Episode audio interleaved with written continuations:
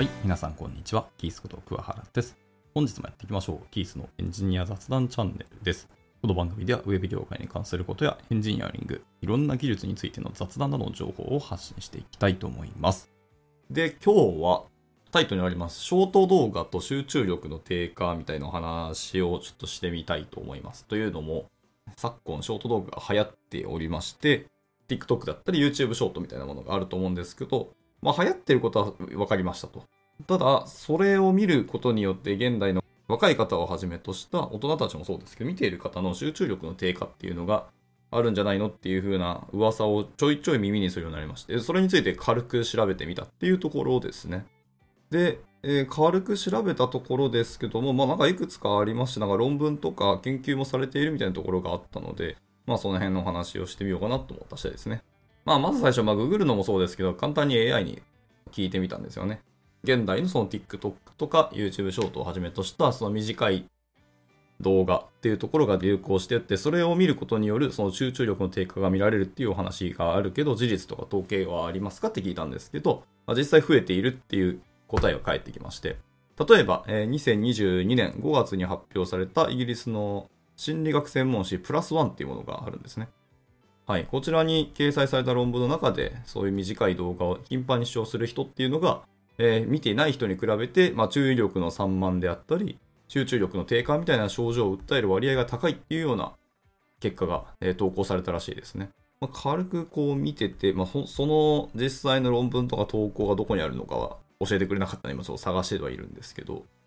そもそもこのプラスワンっていう、パブリックライブラリーオブサイエンスっていう会社が出しているものですね。えーそのプラスっていう頭文字がその言ったパブリックライブラリーオブサイエンスですね。はい。っていうところが出している、査読付きの科学雑誌であるっていうところですね。まあ、ここに掲載されたものだということで、ななんか信憑性ありそうだなっていう感じはありますね。出版歴も2006年から現在までずっと続いているというところで、いや、かなりすごいですね。オープンアクセスが、えできるっていうところなので、皆さんも見れるようになってますよってお話です。これが一つの事例で、他にもですね、2023年1月に発表されたアメリカの心理学専門誌、 Journal of Experimental Psychology っていう、こちらに掲載された論文でも、えー短い動画を視聴する前に、簡単な課題を行った結果、えー課題のパフォーマンスが低下するっていうのが明らかになったと。視聴する前にってところですね。見た後ではなくて見る前にまずやっているところなので、まあ、具体的にどういう実験とか検証したのかっていうのは少し気になりますね。あとは何人ぐらい取ったのかって数字も気になったりはしますが、これらの研究があったりする、まあ、他にもたくさんあるんですけど、その辺から、えー低下させるってね、注意力とか集中力っていうのを低下させる可能性があるよっていう風なことが今現在考えられていると。で、主に集中力とか注意力を低下させる理由っていうのが、えー2つあるんじゃないかって言われていて、まあ、1つは短い動画っていうのは短い代わりに結構刺激的なコンテンツですね。視覚的に、刺激が強いコンテンツとかが多いと。注意を引くような力が強いので、そこに集中するのはいいんですけど、えそれが短いのでどんどんどんどん散漫になっていくっていうのが一つですと。で、二つ目はやはり短いコンテンツのため集中力を維持するっていう脳みそがだんだん低下していっているっていうのが二つ目だというので、まあこの二つが複合して、今のショート動画の見る人たちの集中力とか注意力っていうのが下がってきているんじゃないかというふうに言われていますと。はい。なので、まあこういうのをまあ正直言うと見ない方が、えーそれを抑えられることができるんじゃないのっていう話をしていて、まあ結局ビジネスとか経済で生まれたプロダクトなんだなっていう感じはしますね。で、集中力の低下が著しい年代とかありますかっていう話ですけど、やはりですね、ショート動画を見ているのは、やっぱり今の若い方の方が、えー分布的には多いらしくて、やっぱ10代、20代の方っていうのが見てるっぽいですね。なので、その10代、20代の方の集中力っていうのが下がってるんじゃないかというふうな、まだ研究で完全に論まで言ってはなさそうですけど、傾向はあると。で特にやっぱ10代から20代っていうのは、その脳の発達というものが完全に確立しているわけではない。不完全な時期ではある。まあ、だからこそ伸び率も高いんですけど、この時期にショート動画をたくさん見てしまうことで、えっ、と、注意力とか集中力を維持することが難しいんじゃないかなっていうふうな今考え方をされているそうですね。特にまあこの年代は今スマートフォンとか SNS もすごい大普及してますし、まあ、常に刺激を受け続けている環境でもあるので、受け取る情報すべてが刺激であれば、それは注意力とか散漫になるのは仕方ないなっていう傾向はあると思いますね。なので情報をあえて遮断するとか、えー、とデジタルデトックスみたいないろんな言葉ありますけど、まあとはまあ国別で言うと、あの、先進国がやはり多いんじゃないかなってところです。だから日本もでも全然低下が著しいっていう風な言われ方をされてますね。ちょっと日本のデータが僕は今回ググった感じちょっと見つからなかったんですけど、これはちょっと調べてみたいですね。はい。で、その集中力のその低下っていうので、じゃあどれくらい集中力じゃあ今維持できるのかってとこなんですけど、教育とか仕事において集中力を維持することは、え、求められるんですけど、その低下のスパンですね、だいたい10分から30分程度ぐらいしか今もう集中できない方が増えてきたというふうにおっしゃってます。結構厳しいですね。なんか専門用語あった気がしますけど、確か1時間半、90分くらい集中して、なんか10分か15分休憩してみたいなスパンがいいよっていう話があった気がしますけど、1時間半が、まあ言うて人間の本当に集中できる限界量らしいですね。なんですけど、今それがどんどん下がってきて、本当に人によっては10分程度でしかもう集中できないみたいな人も全然いるそうですね。これは結構、悠々しいというか社会問題に近いんじゃないかなという感触はまあありますが。で、まあその原因はさっき言った通りですね。はい、とにかく一つのコンテンツが短いから。で、脳がそれをずっと見続けると、慣れてくるんですよね。人間の脳みそって本当によくできてて、ずっと見ていて、同じものを見ていくと、脳とか感覚がそこにどんどんどんどんアジャストするようになっていくと。なので、パッと見て次に切り替えるっていう、その切り替えは多分ね、できるようになってきてるんじゃないかなと思ってます。だからそれはそれとして、あの、そういう能力を求められるポジションであればいいかもしれないですけど、現代の仕事とか教育の現場では結局一つの物事にしっかり時間を確保して集中をするっていうことはまだまだ求められるところが多いし、そんなにこの先も変わらないと思うので、そことのギャップがかなり激しいんじゃないのっていう話はありますね。さっきのその出てきた、えーと、研究課題とかもそうですけど、そういう簡単な動画を見た後に、もう一回同じようなテストをして、まあ、課題のパフォーマンスが低下しているっていうような結果が多いので、それはそもそも情報を得た脳の処理をした後に課題パフォーマンスやるから、それは下がるよねっていうところはありますけど、まあ、気になるのは、例えば長い動画を1時間見た人と、短い動画、まあ、10分の動画は6本見た人で、どれだけその課題の差が出てくるのかってのは気になるし、日常から見ている人、長いものを見ている人、見ていない人、短い動画を見ている人とか3パターンに分けて、その人たちのテストをどんどんどんどん同じようなテストをやらせて、下がっていっているっていうような傾向があるんだったら、それは信憑性あるなっていうのがあるので、まあ、どういう検証とかテストをしているのかは気になってらっしゃいますね。少なくとも、まあ、今のところ統計的なところを見ると、若い方々が下がっていっているような、事実はちらほら見えてきているっていうところですね。なかなかこれは本当大変だなっていう感じです。で、まあでも、じゃあ全部ショート動画が悪いかっていう、そういうわけではないというのを持ってて、まあメリットデメリットって何があるっていうのを軽く聞いてみたんですけど、メリットとしては、その情報の収集や理解っていうのを、効率化できると。はい。まあ動画コンテンツが一つ一つ短いので、短時間で情報を一つ得て次に次に切り替えられるので、ある意味で多くの情報を収集することができるようになると。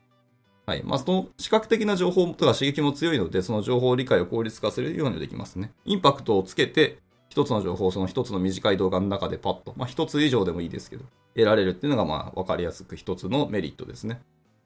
で、二つ目は、新しい知識やスキルを身につけるも、まあ、役立ちますと。本当の意味で身につけるには時間をかけなきゃいけないんですけど、まずは知ったり、あ、そういうものがあるんだっていうキャッチアップするっていう意味では、えー、短い動画っていうのはその様々なジャンルのコンテンツを収集できたりするので、まあ、そこも役立ちますよね、という話が2つ目です。まあ、あとは、繰り返しもそうですね。短い代わりに反復して同じこと、何回も何回も見ることもできたりするので、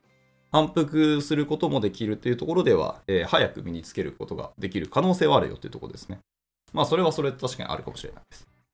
で、三つ目は、え、ー、と、創造性や発想力っていうところを刺激することができるんじゃないのっていうのが三つ目の観点で、これはちょっと面白かったですね、僕は。まあ、そう、やっぱり短い動画だけであって、えー、様々なアイディアとか発想、まあ、刺激もそうですけど、っていうのが詰め込まれているっていうので、まあ、想像力とか発想力の刺激だったり、アイディアとか表現力っていうところを得ることもできるというので、まあ、そういう視点考え方を得られるのは一つメリットではあるっていうので、ショート動画の一応メリット3つぐらいは一応なくはないねって感じです。まあ、クリエイティブなところまでいけそうっちゃいけそうな気はしますね。ただ、実際に短い動画を見たら多分同じ動画を何度も重複して見る人は多分いない気がしますけどね。もう次見たら次見たらどんどんどん次の動画しかもその新しい動画っていうのは、まあサービスが勝手にお前これ好きやろっていうのを提案してくれるのをただながら見してるだけだと思いますので。まあ、反復してちゃんと見る人はいないんじゃないか。少なくとも技術とか身につけたければ多分そのまま手を動かすか自分で実践をするので、動画見ながらやるにしても、そんな複数回見るとはないんじゃないかなという気はしますね。僕もですね、ショート動画でなんか気づきを得られたものって僕はあんまないです。うん、ダイジェスト版か、えー、簡単なインタビューとか、有名人の名言とか、えー、そういうアクションをしてます。こういう一つのメソッドをこの有名人の人は使ってますみたいなものは僕を見ますね。けど、それもやっぱ見始めたらどんどんどんどん次に行っちゃった次って流れていくので、割と怖いなっていう感じはします。で僕 YouTube 見てるんですけど、YouTube 動画終わったら、その瞬間次に自動で映るっていう機能を僕切ってますね。一回止まったら、動画自体が終わったらそこでもう止めてくださいっていう僕はしてます。じゃないと、まあ結構、本当ながら見ずっとし続けて、なんか時間が永遠に解けてしまうので、それちょっと怖いなと思ってます、ね。で、えっと、メリットの話をしたので、次はデメリットの話ですけど、えー、デメリットは今回の、まあ、配信のタイトルにはあります、えー、注意力とか集中力の低下の可能性です。まあ、可能性というか、もう多分傾向まで来てると思う。はい。で、二つ目は、刺激的な分、やっぱ中毒性とか依存性が高いので、依存症に陥る可能性があるっていうのが二つ目でした。これもそうですね、本当刺激が強いっていうのは、つまり脳への報酬系を刺激するんですよ。で、今の人たち、まあ僕もそうだと思いますけど、まあスマートフォンとかに慣れ親しんでしまった人って、スマートフォンとかから手を離したり、YouTube からこう目を離すじゃないですか。で、話し終わってから、脳がそれに慣れてしまってるせいで、離れる時間の方がギャップに感じるんですよ。つまり、離れてしまったら、どんどんどんどん時間が経つにつれて、スマホ見たい、YouTube 見たいっていう風なとこに戻ろうとする傾向があるらしくて。で、それを見て、なんか自分にとって、やはりメリットだったり面白いっていう風な、いわゆるさっき言った脳の報酬系を刺激されたら、やっぱこれ見てよかったんだっていう風に脳が勘違いをして、またそこに依存していくっていうこう負のループに入るらしくて、ほんと怖いんですよね、これ。っていうので、仕事とか勉強するときに、目の前、目の見えるところとかにスマホがあったらダメらしいですね。ああいうのはもう排除してしまう。で、ポケットとか身体に触れてもダメらしいです。ポケットに入れるだけでも、えー、スマホを見ないっていう意思決定をなんだかんだ脳はしちゃうらしいんですよね。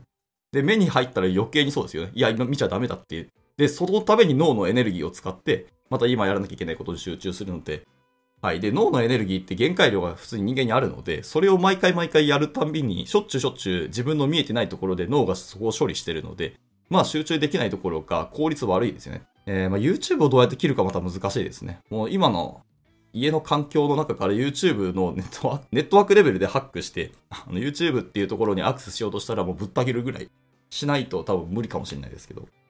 まあ少なくともスマートフォンは、何か作業とか集中するときはもう自分の今いる空間から除外するしかないっていうのが一つらしいですね。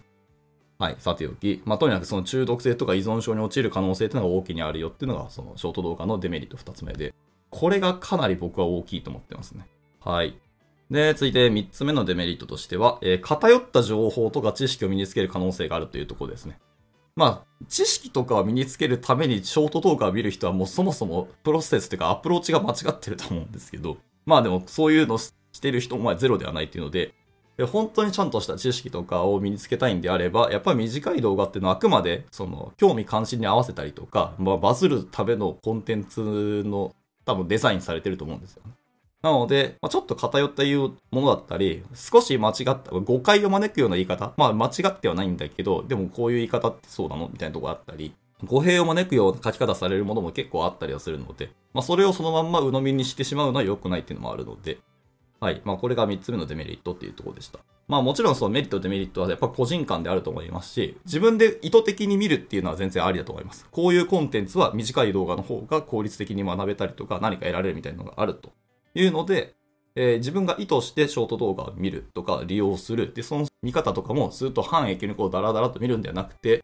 えー、機械が勝手に選択するものじゃなく自分が、えー、ググって選択したものを見る。でも全然いいと思いますね。えー、依存の話でも人間の集中力の低下の根本的な原因として、要はながら活動してるのが良くないんじゃないのかっていう、えっ、ー、と、論もあったりします。まあ論っていうかちゃんと、えー、研究まで言ってるかわからないですけど、少なくとも、ポッドキャストもそうですけど、ながら聞きとかながら見しながら作業する。それって集中できないんですよね。音楽聴きながらっていうのもそうですけど、結局脳みそ的には音楽を、えー、処理をしてるんですよね。耳から聞いた情報を脳は処理して、でも自分は別のことを物事を考えてるというので、まあ、最終的に聞いてなかったりする。もう完全に頭の中にながらコンテンツってものが処理できない空間まで行く集中できていれば別にいいと思います。なんか没頭してる時って多分音楽ってほぼほぼ聞こえてないですよ。そういえば流してたなって後で気づくと思います。そこまで行くんだったら全然大丈夫なんですけど、現代の人はそうはならないっていうのがあるので、えーと、ながら聞きとかながら見しながら何かをするっていうのは、